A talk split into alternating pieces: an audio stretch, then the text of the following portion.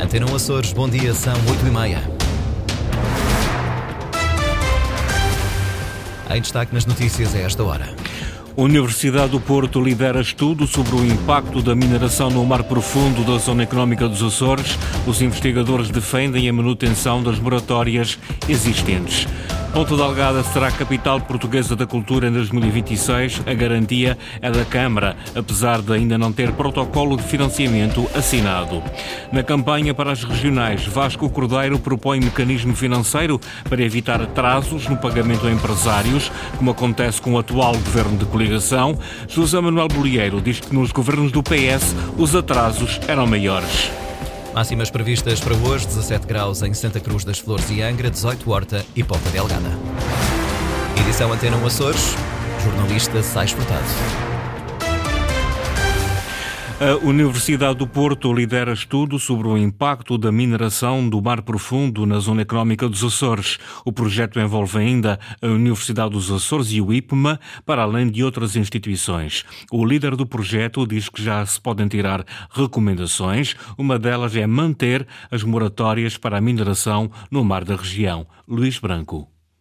A Faculdade de Ciências da Universidade do Porto lidera este projeto. Pretende avaliar os potenciais impactos da mineração no mar profundo. Serve para os Açores e para outros locais. Parte deles são feitos recorrendo a câmaras hiperbáricas, portanto, que simulam uh, o efeito da pressão e da temperatura. Uh, e estamos ainda a desenvolver modelos matemáticos que consigam prever para onde é que os, os sedimentos vão deslocar e também que efeito é que tem ao nível das cadeias alimentares. Miguel Santos, do Departamento de Biologia da Universidade do Porto, que lidera e coordena o projeto, com outras universidades portuguesas, de entre elas a dos Açores, o IPMA e o Centro Interdisciplinar de Investigação Marinha e Ambiental da Universidade do Porto.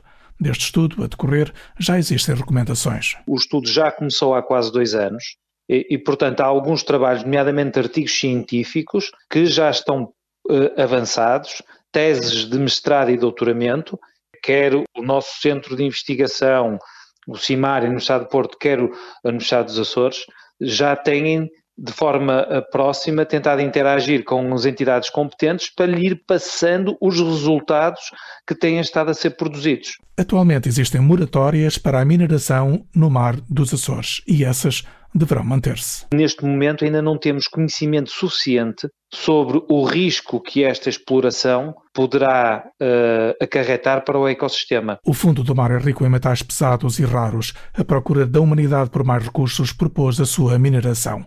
Os Açores impediram esta mineração enquanto decorrem estudos sobre os impactos ambientais no ecossistema marinho.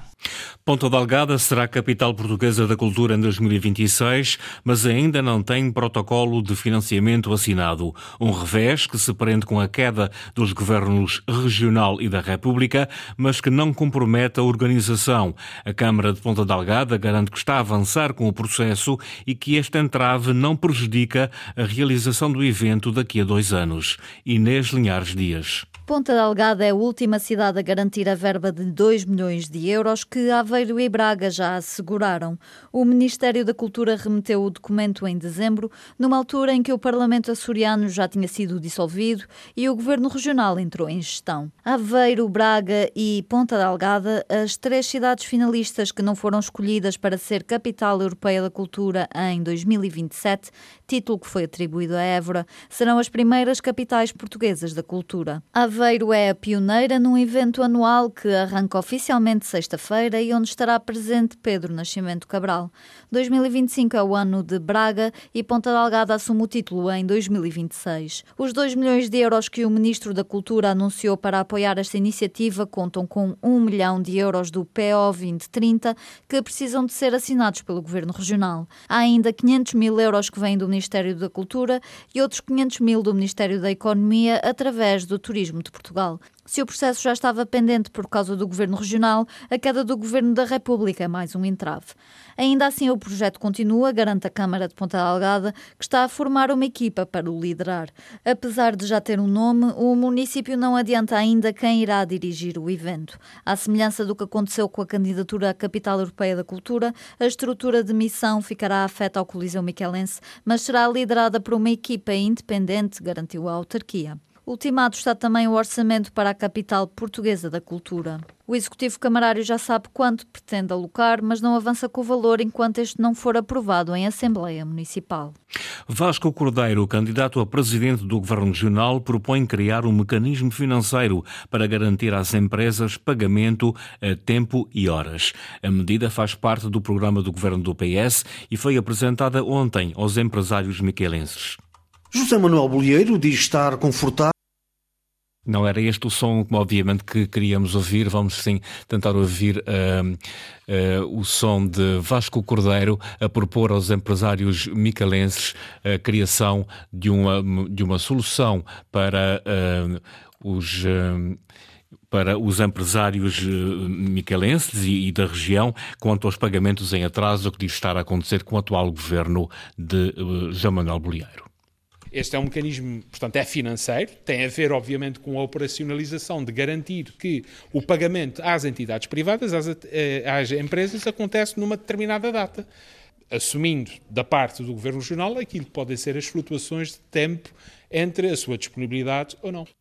Esta é uma solução para uma crítica apontada ao governo atual, que é a demora no pagamento aos fornecedores. O PS lembra, por exemplo, a dívida dos três hospitais de 150 milhões de euros a fornecedores no terceiro trimestre de 2023. E quanto ao endividamento zero, opção do governo de coligação, o líder do PS diz que só tem um propósito: servir de desculpa para os atrasos no pagamento aos empresários. Ora, José Manuel Bolieiro já respondeu às críticas do PS sobre a demora no pagamento de apoios às empresas. José Manuel Bolieiro esteve ontem nas Flores, onde a sua coligação pretende eleger dois deputados da Assembleia Regional no dia 4 de fevereiro. O líder do PSD Açores garante que a coligação com o CDS e com o PPM sempre foi pautada por lealdade política ao longo dos três anos em que formaram o governo. Ricardo Freitas.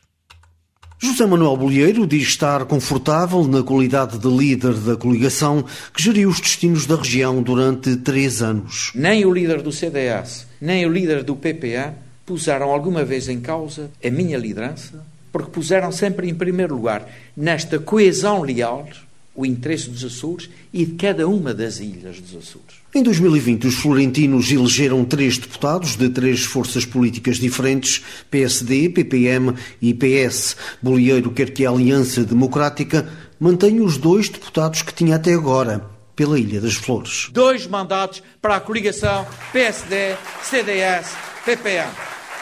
Não haja dúvidas desta importância estratégica. O líder do PSD Açores aproveitou para responder a Vasco Cordeiro, líder do Partido Socialista, que defende a criação de um mecanismo para garantir o pagamento de apoio às empresas a tempo e horas. A média de pagamentos da governação socialista é superior em dias do que a minha governação em pagamentos a tempo e horas.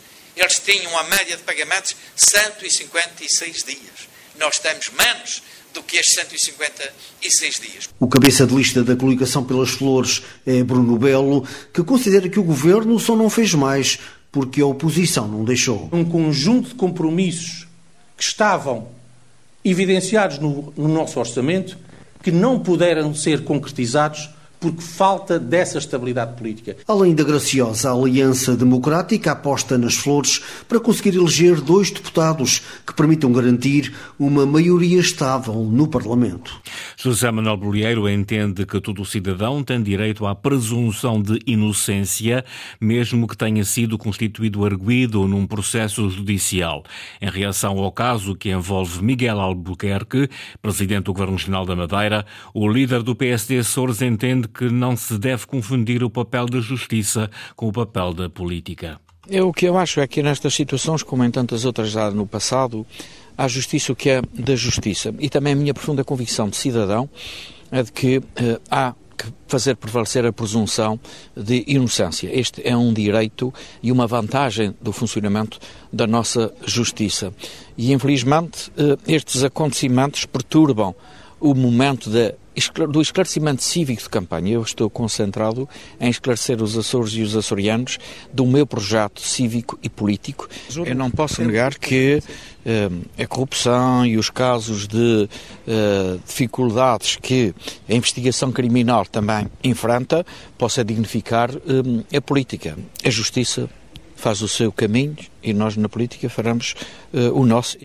A reação de José Manuel Bolheiro ao caso que envolve o seu homólogo madeirense e companheiro de partido, constituído arguído com acusações de corrupção. Em campanha pela Vila das Lajes das Flores, o Chega defendeu a urgência na reparação do porto daquela vila, que é o porto de abastecimento da ilha. José Pacheco diz que o assunto não pode estar dependente das discussões entre a região e a República e sugere que o Governo Regional deve chegar-se à frente. Maria José Souza. É urgente resolver a questão do Porto Comercial das Lajes das Flores, diz José Pacheco, líder do Chega, em campanha de rua pela Vila das Lajes. Nós precisamos, sim, é de proteger a população das flores. Este é o porto de abastecimento desta ilha. Nós que vivemos aqui no meio do mar, não podemos estar à mercê das discussões infindáveis dos políticos na Assembleia Regional e na Assembleia da República, quem é que é o pai da criança ou quem é que é o padrasto da criança. Nós precisamos é disto resolvido. O Governo da República não se chega à frente, o Governo Regional chega-se à frente. Se há 200 milhões para enterrar na SATA, tem que haver dinheiro para enterrar aqui neste Porto, que faz muito mais falta aos florentinos andar os, os meninos a passear de avião para Paris. O candidato do Chega pelo Círculo Eleitoral das Flores, José Paulo Souza, pede também a resolução da situação da Marina das Lajes. O que eu espero é que imediatamente após eleições haja uma solução para o Porto da Ilha das Flores, que seja imediatamente levado a cabo o início das obras de proteção de molho e, e, que em pouco tempo nós tenhamos um porto. E também não se esqueçam daqui da parte da Marina, em que tiraram aqui os pontões de, dos barcos de, turísticos e, e pôr os veleiros que cá atracam, que foram muitos esse verão e não tinham a mínima condição de cá estar. Também não se esqueçam do Porto das Poças, do Porto de Ponta Delgada, que serve aos pescadores, que serve a pescadores de pesca, pesca lúdica, que, que também pagam os seus impostos para ir à pesca e tudo mais.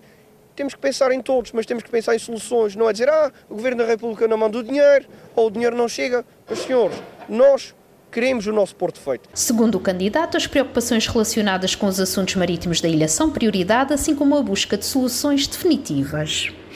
Outras eleições são as legislativas nacionais, marcadas para 10 de março. Entretanto, decorre o prazo para a entrega de listas de candidatos pelos vários círculos eleitorais, entre eles o, dos Açores. Hoje, no Tribunal de Ponta Delgada, o PS Açores entrega a sua lista de candidatos à Assembleia da República. O cabeça da lista é Francisco César. O movimento JPP Açores também faz entrega hoje da sua lista à Assembleia da República, com o cabeça da lista Mário Rui Pacheco. No mesmo tribunal, o Chega Açores entrega esta tarde a sua candidatura às eleições para a Assembleia da República. A lista é encabeçada por Miguel Arruda. A Graciosa criou uma comissão de, com representantes dos clubes e da autarquia. Hum, para organizar o Carnaval deste ano. Melhorar a organização e aumentar o turismo da época baixa são os principais objetivos da nova equipa. Luís Costa. Vamos tentar então ouvir um, a peça do Luís Costa preparou sobre esta nova modelo de gestão do Carnaval da Graciosa. A iniciativa partiu da autarquia e cada clube indicou um representante para a nova comissão do Carnaval. A vereadora Lara Souza já recolheu contributos. Já tivemos duas reuniões com todas as coletividades envolvidas no nosso Carnaval. Foi pedido sugestões, eh, foram tiradas dúvidas, apresentadas propostas. São os primeiros passos a Comissão vai também reforçar a promoção para aumentar o número de visitantes. Queremos transformar esta época dita baixa numa época alta. O ano transato que batemos todos os recordes, este ano também queremos bater esses recordes de números e nos anos seguintes também. Queremos trazer mais pessoas a conhecerem o nosso Carnaval e a participarem no nosso Carnaval. E só é possível também com a ajuda das coletividades, que são elas a alma do Carnaval. O horário do desfile de Carnaval vai ser reajustado, mantendo o modelo do ano passado com um artista convidado. O resto será conforme a tradição, com bailes de salão e fantasias. Aliás, as costureiras locais já não dão resposta à participação de tantos figurantes. Já sabíamos que havia clubes que tinham uh, pedido costureiras a outras ilhas para fazerem as próprias fantasias. A Câmara está alerta para essa, para essa situação. Infelizmente não conseguimos resolver a situação em, no Carnaval 2024, mas estamos já com um plano, eh, vamos dizer assim, para 2025. A Câmara Municipal também pretende aumentar os apoios às fantasias e conceder tolerância de ponto aos seus colaboradores na segunda-feira de Carnaval. A maior festa da ilha já está em andamento, com bailes ao fim de semana nos diferentes clubes. No futebol está fechado o lote de 32 equipas que vão marcar presença no torneio do União Miquelense. A competição é destinada ao escalão de sub-11 e realiza-se entre os dias 27 e 30 de março. Henrique Linhares. A 16ª edição do torneio infantil do Clube União Miquelense conta este ano com um número recorde de 32 equipas. Pela primeira vez, o continente da Oceania estará representado com a presença de dois clubes. Mas a cabeça de cartaz da prova é a Juventus de Itália, destaca o diretor-geral Arsénio Furtado. A Juventus é, dispensa apresentações, é uma equipa de top mundial e felizmente para nós foi possível concretizar esse, esse objetivo. Um dos principais objetivos que nós tínhamos para essa 16 edição era concretizar no histórico do torneio a presença de, um, de uma equipa da Oceania. Felizmente para nós e fruto do bom eco que o torneio tem tido, conseguimos chegar literalmente aos cinco cantos do mundo, não é? Se nós distribuímos isso pelos cinco continentes, na presença no, no, nos Açores. Western Austrália e Select são os representantes da Oceania. Este ano, o evento volta a ser realizado no Campo do Lagedo. Arsénio Furtado explica a opção por este recinto. Uma série de fatores. Em, em primeiro lugar, um, a centralidade em Ponta Delgada, uma série de, de valências que são, que são importantes para o campo, uma, instalações de melhor qualidade, maior, maior capacidade de espaço, melhor qualidade de estacionamento. Eu penso que nós, ao darmos um passo para um espaço maior com, com, com outras condições e qualidades, não, não voltaremos a dar a, a voltar ao, ao, ao Jacuncoia. No total são 15 o número de equipas açorianas em prova, para além das que chegam do continente, Madeira, América do Norte e África para participar na maior festa do futebol infantil dos Açores. 16 edição do torneio infantil do Clube União Miquelense conta este ano com um número recorde de 32 equipas. Atualizadas as notícias da região a esta hora, edição das 8h30 com o jornalista Sais Furtado. Toda a informação está em permanência online a cores.rtp.pt e também na página de Facebook da Antena Açores.